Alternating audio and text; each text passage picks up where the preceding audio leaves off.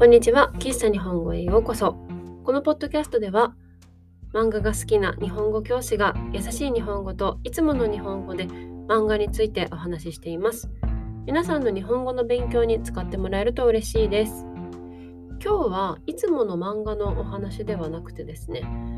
ちょっと雑談をしていこうかなと思います。以前の雑談でもお話ししたんですけれども今年度4月に入ってからちょっと漫画を読む時間があんまり取れなくてですね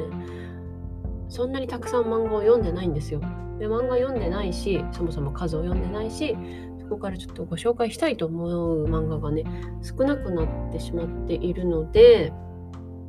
1ヶ月に2回？1作品分ということですね。2回ぐらいは雑談をしようかなとちょっと考えております。なので、もしあのこういうテーマでお話ししてほしいなというのがありましたら、是非このポッドキャストの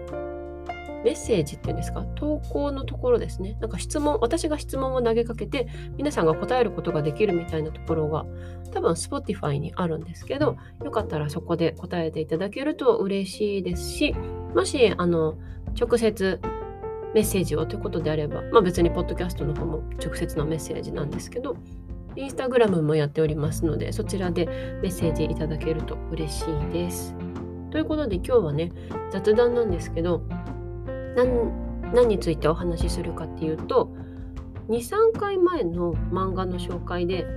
光が死んだ夏っていう漫画を紹介したんですね。ホラーの漫画なんですけど、その時に最近ホラー漫画を読むことができるようになってきましたっていう話をしたのでなんかその話をちょっと広げてしようかなと思っております。はい。そもそもね私ホラー作品がとてもとても苦手でなんかうんトイレに行けなくなるとかそういうことではないんですけどなんかちょっと怖くなってしまうので漫画も小説も映像系のアニメとか映画とかもう本当に全然見ないんですよ。サスペンスとかあとはミステリーとかそういうものは全然見れるんですけどそのお化け幽霊というものだけがどうしても無理で、うん、シックスセンスとかは見ましたけどあのリングとかは見てない別にシックスセンスもお化けなんですけどね。うん、はいというのでホラーが全然無理だったんですけど最近ちょっとホラーでも興味を持てるジャンルがあるっていうのに気づいたんですよ。それがまずあこういうのなら読めるのかもって思ったきっかけが青野くんに触りたいから死にたいっていう漫画なんですね。でそれは面白く読んでてでその後あのこの「光が死んだ夏」を読んであこれもまだ読めると思ってで最近あの3月とか今年のね2023年の3月とか4月ぐらいにネット上で話題になっていた日本のネット上で話題になっていた小説があって近畿地方のある場所についてっていう小説なんですね。これはあの紙媒体とかで発売販売されているものではなくってウェブサイト上であの無料で発表されているものなんですよ。多分小説家になろうとかと同じジャンルのものなんですが書く読むというその小説を発表できるサイトがあってそこで発表されていたものなんですけど近畿地方のある場所について近畿地方っていうのはこの関西圏のことですねそのある場所についてなんですけどこのえっ、ー、とね小説がモキュメンタリーという形式でフィクションのドキュメンタリ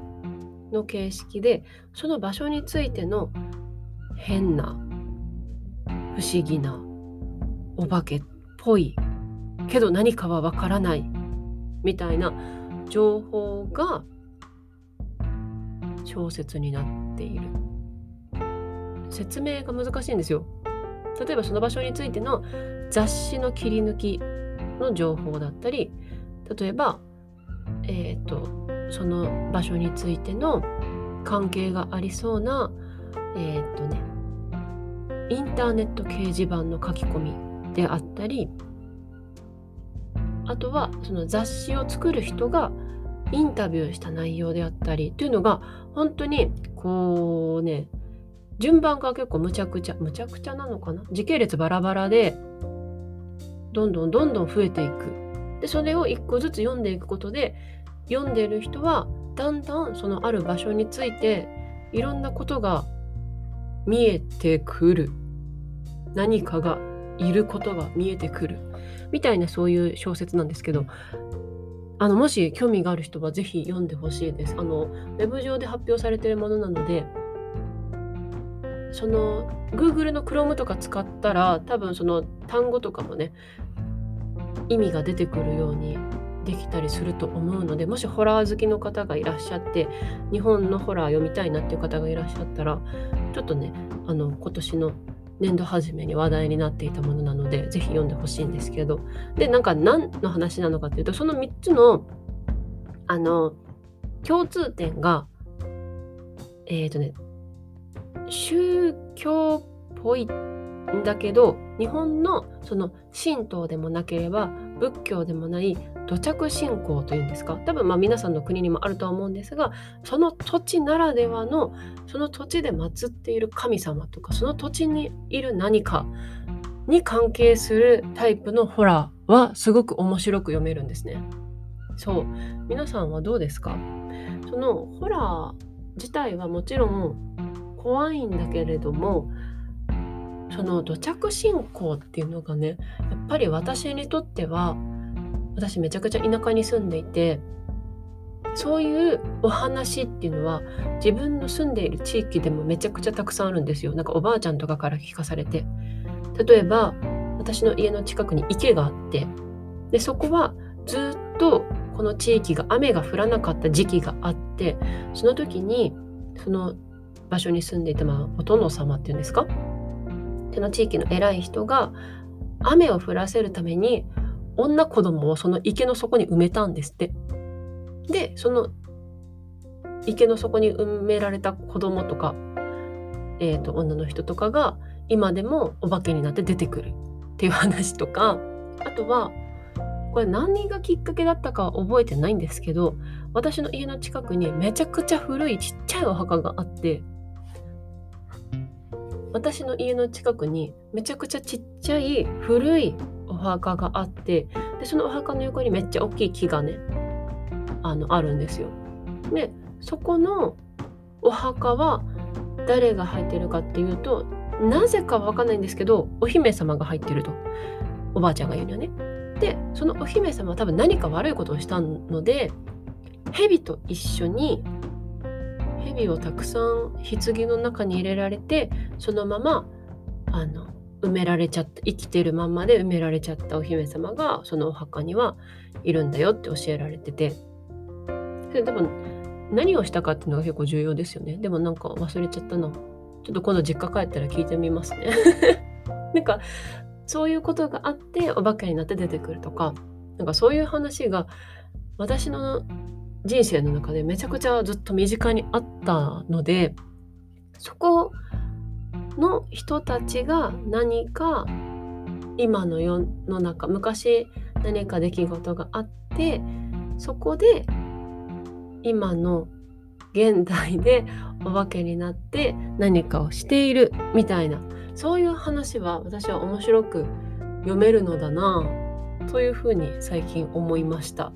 っていう話です。そして私がここでなんか聞きたいのはその皆さんのこう国で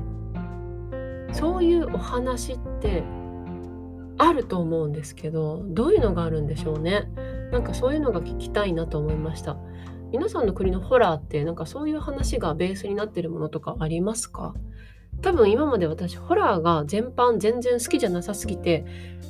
全部無理って思ってたんですけどなんか最近